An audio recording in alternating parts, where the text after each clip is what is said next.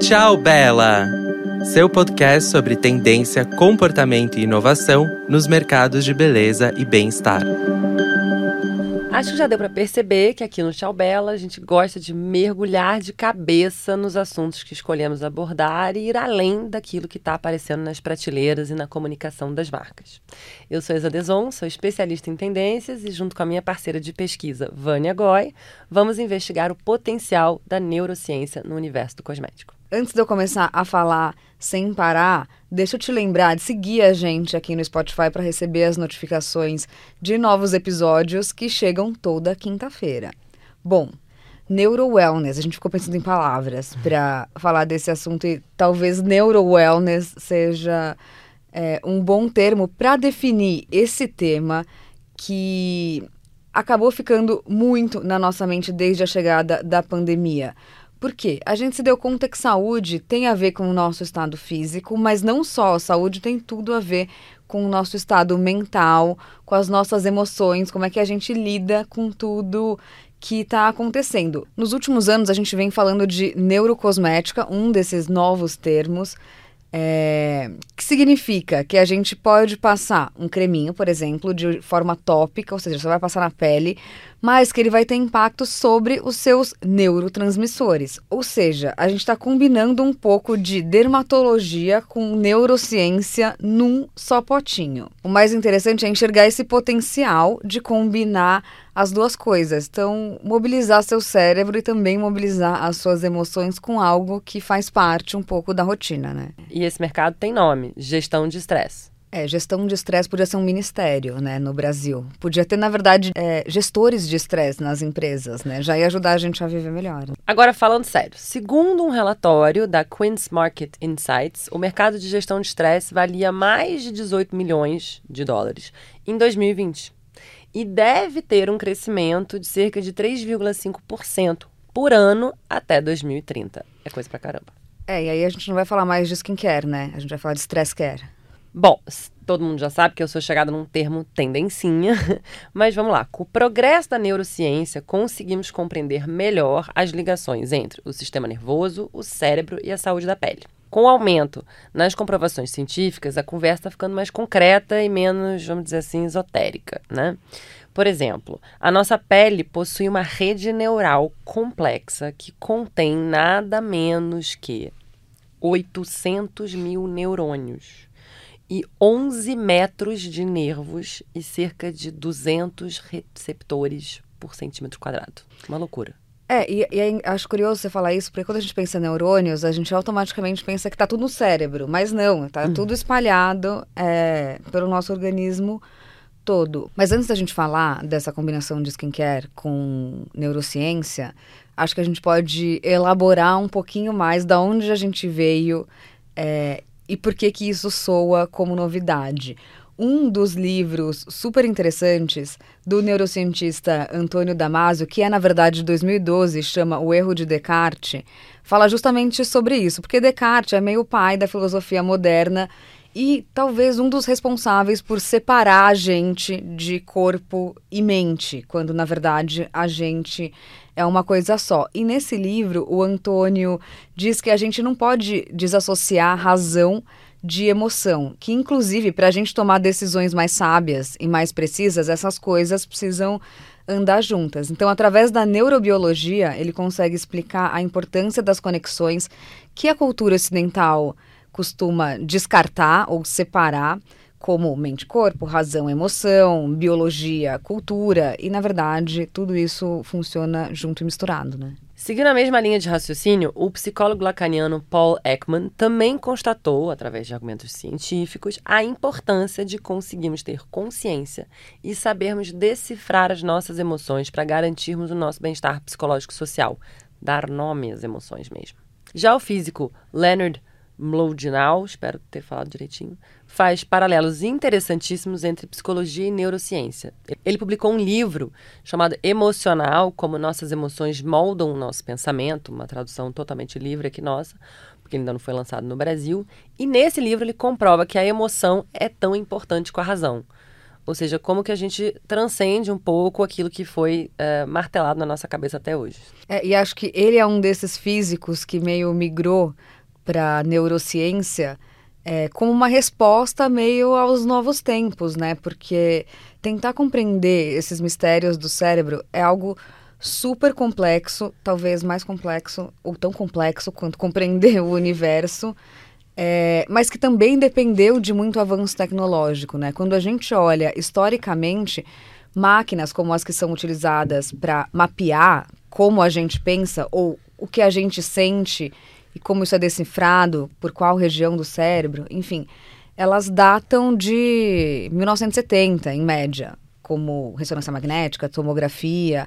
E até o estudo, neurociência como uma categoria de estudo também é da década de 70. Então é algo ainda muito novo, né? E mesmo 50 anos depois, ainda dizem que a gente conhece uma parte bem pequenininha do cérebro. Sim. Falta bastante. E aí é importante ressaltar aqui que compreender as conexões neurais não é benefício só para desenvolver tratamentos mais eficazes quando o assunto é saúde mental.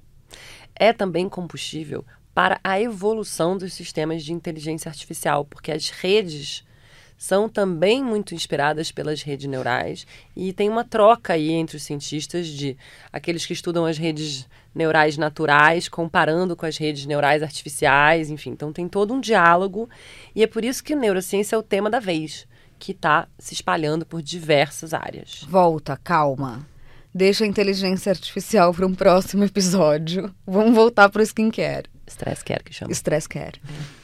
Bom, neurociência é algo que tem contribuído, inclusive, para as pesquisas e para os estudos relacionados à psicodermatologia, que também é um termo relativamente novo, mas que combina é, os campos da psicologia com os da dermatologia, para a gente entender como, por exemplo, o estresse tem muito efeito sobre a nossa pele. Porque apesar de soar novo, né, o, os estudos nessa área ele já tem mais de 30 anos. E o significado dele é muito mais antigo, porque intuitivamente a gente percebe e a gente sabe que existe uma forte conexão entre a sua pele e o seu estado interior. Né? Momentos de estresse, de pico, de ansiedade, de questões maiores, o quanto que isso afeta o aspecto da nossa pele, afeta tudo isso. Só que agora, finalmente, surgem teorias científicas que comprovam essa ligação. Então, para de ser um papo também só de percepção para ser um papo quantificado, né? Acho muito interessante acompanhar, por exemplo, algumas teorias que falam que os tecidos embrionários que dão origem ao nosso sistema nervoso também dão origem à nossa pele. E aí a gente pode pensar que, ao tratar nosso corpo com experiências sensoriais agradáveis, a gente tem resultados externos e visíveis aos olhos, assim como resultados é, no nosso bem-estar. Enfim, é muito mágico, né? Porque tá tudo conectado. E tá tudo conectado não só a estética, mas a forma como a gente se sente, como isso reverbera é, do jeito que a gente se expressa, né? Total, e explica muito, por exemplo, né? Condições como dermatite, coisa que eu experimento, e urticária, elas são agravadas e podem ser desencadeadas pelo estresse. Sim. Já é comprovado que a adrenalina cortisol, substância P, são hormônios do estresse aí, são realmente responsáveis por nove das dez principais preocupações de pele, inclusive o envelhecimento precoce. É, a gente vive uma rotina super acelerada, um acúmulo de funções é, diárias ou mesmo de mudanças bruscas no dia a dia que podem resultar em agravantes psicológicos é, como ansiedade, estresse, distúrbio do sono e, consequentemente, impactam no aspecto da pele e também, por exemplo, do cabelo. Queda exagerada de fios, acne, mancha, olheira, flacidez são alguns dos fatores que podem surgir naturalmente, claro, porque a gente está envelhecendo. Também podem é, aparecer de acordo com a nossa herança genética, mas elas podem ser muito potencializadas pelo nosso estado emocional e psicológico, né? A gente somatiza tudo, que nem com a dor, quando a gente comentou no episódio de dores crônicas, né? Fica a dica para ouvir, inclusive. Exatamente. Então não é à toa que as marcas de beleza estão começando a desenvolver os tais dos neurocosméticos, esses produtos que têm benefícios para além do funcional. Não é de se espantar que os rituais de beleza, né, demonstram o desejo da gente nutrir a mente o corpo, especialmente em momentos de estresse. Eu tô falando aqui como uma das primeiras pessoas que começou a falar de ritual e ritualizar o dia a dia, os skincare e o autocuidado que eu conheço. Nessa vida pós-pandêmica, as pessoas readaptaram suas prioridades, intensificando o autocuidado diário e repensando, redesenhando mesmo os hábitos de consumo. E muita gente começou a investir principalmente em bem-estar e conforto, né? Sim, eu acho interessante a gente observar que apesar de intuitivamente eles estarem conectados, a gente já tem, por exemplo, um posicionamento da Anvisa. A Anvisa tem uma definição é, para isso. Então, neurocosméticos são produtos que agem de forma parecida aos neuromediadores endógenos, que são as substâncias necessárias para que haja uma boa comunicação entre neurônio e a célula é, alvo. Esse é um movimento ainda bastante inicial é, perto do potencial que tem, mas já acho muito legal se a Anvisa está preparada, né, para talvez regular Opa. esses produtos. É, dá para sentir que é um caminho que vai se expandir bastante. Mas o fato é que a gente está começando a investigar essas interações entre pele e sistema nervoso. E a ideia é que no futuro você use produtos que façam seu cérebro te ajudar a ter uma pele mais bem cuidada e vice-versa, né? Pois é, a coisa está ficando muito sofisticada, né? Os avanços tecnológicos associam algoritmos de inteligência artificial, lá venho eu de novo com a inteligência artificial, a métodos de monitoramento eletrofisiológicos. Ou seja, isso significa que a gente esteja cada vez mais munido para mensurar e quantificar a emoção das pessoas quando elas aplicam um produto que possui os efeitos benéficos desse tal bem-estar integral que está cada vez mais difuso, né? Então a gente quantifica e não só fica na teoria do que aquilo está fazendo. Não, isso muda radicalmente a percepção do que é performance, né? Porque não é só o que faz na mancha, na ruga, é, mas como que, por exemplo, um creme vai ter impacto nas suas emoções, no seu estado de espírito, cientificamente comprovado, não só de percepção pessoal, né? Porque eu, por exemplo, adoro fazer uma rotina de skincare. Me sinto muito melhor depois disso. Não consigo quantificar o quanto isso de fato é, faz parte de uma comunicação com o meu cérebro que envia é, esse tipo de código para o meu corpo, né? Então, já é possível, né? E cada vez mais acho que vai ficar muito sofisticado isso também. Mapear como que determinados ingredientes ou fragrâncias, quando eles estão presentes nessas fórmulas cosméticas, estimulam a síntese e a liberação de neurohormônios que mexem com o nosso humor e podem causar ações que vão do relaxamento à superestimulação. Os ingredientes que mostram atividade no sistema nervoso cutâneo e ajudam a combater o estresse da pele também estão relacionados ao seu envelhecimento, como eu falei lá no início. Vamos entender melhor isso. Bom, resumo da ópera. Quem sair com vantagem nessa corrida de descobertas de ingredientes, vamos chamar assim, neurorelaxantes, vai se dar muito bem. Além de ativos que previnem o envelhecimento, pesquisa de ingredientes neurocosméticos que ajudam na sensibilidade da pele também estão bombando. Outro mercado, como você havia dito, que pode se beneficiar dessa combinação é o de perfumaria, né? Porque as fragrâncias têm um acesso privilegiado ao nosso cérebro.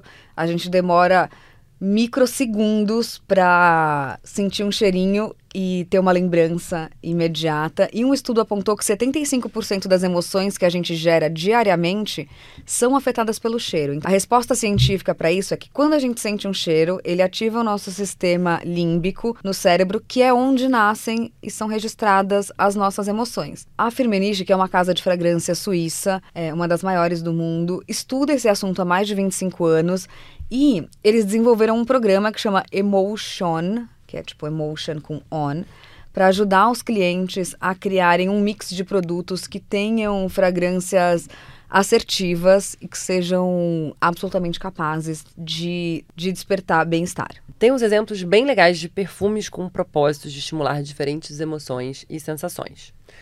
Um deles é da empresa de suplementos e fragrâncias, a Nuco, que é uma marca de nicho, é, e os perfumes dela são funcionais. E aí, no ano passado, eles lançaram o Forest Lungs, que é, como dizer, pulmão da floresta, que promete reduzir o estresse e a ansiedade através da réplica do fitonídeo, um composto emitido pelas árvores que reduz esses sintomas. Ou seja, não é à toa que quando você entra numa floresta e começa a caminhar, e aquilo que os japoneses chamam de forest bathing, que a gente já falou por aqui no que Tchau é tipo Bela. Um banho de floresta, chique esse termo, né? Outra marca que a gente adora é a Loom Beauty of Calm, e é muito bom esse termo, né? Beleza da calma. É, é uma marca de psicodermatologia que promete combinar ativos vegetais em formulações clean para uma pele livre de estresse. É isso que a gente quer, gente. Uma pele livre de estresse, não é mancha, ruga, flacidez. A gente quer uma pele livre de estresse. Enfim, eles criaram um complexo de ativos que chama Tree Serene. São três ativos para serenidade. É, que combina extrato de cannabis com um tipo de alga marinha e uma flor chamada Wild Indigo é, para essa stress-free skin. Mas a gente tem exemplos bons brasileiros, né? Tem, super. No Dia dos Namorados, a Natura explorou o campo da neurociência para lançar a fragrância Beijo de Humor, em que as versões feminina e masculina podem ser personalizadas por um elixir exclusivo que chama Humor Mais Beijo, despertando sensações, melhorando o humor e até aumentando a vontade de beijar, gente. Cuidado do carnaval. Esse é bom, hein? É, exatamente. que perfume que você vai hoje? Amor. Humor. A marca diz que a neurociência, inclusive, abriu caminho para novas maneiras de surpreender e estimular sensações positivas, criando uma experiência olfativa única de bem-estar, mas também de autoconfiança. Isso é muito bacana. Outro exemplo muito legal que a gente participou é, do desenvolvimento é a linha de sérums noturnos da Mina, que é um veículo que fala sobre bem-estar e que agora tem um portfólio de produtos criados justamente com esses ingredientes é, que prometem renovação celular, mas também uma renovação no estado de espírito emocional, cerebral, porque os cheiros ativam regiões específicas do cérebro. Neurocosmético brasileiro. E aí também a Care Natural Beauty, que lançou recentemente um óleo facial noturno com benefícios parecidos, né?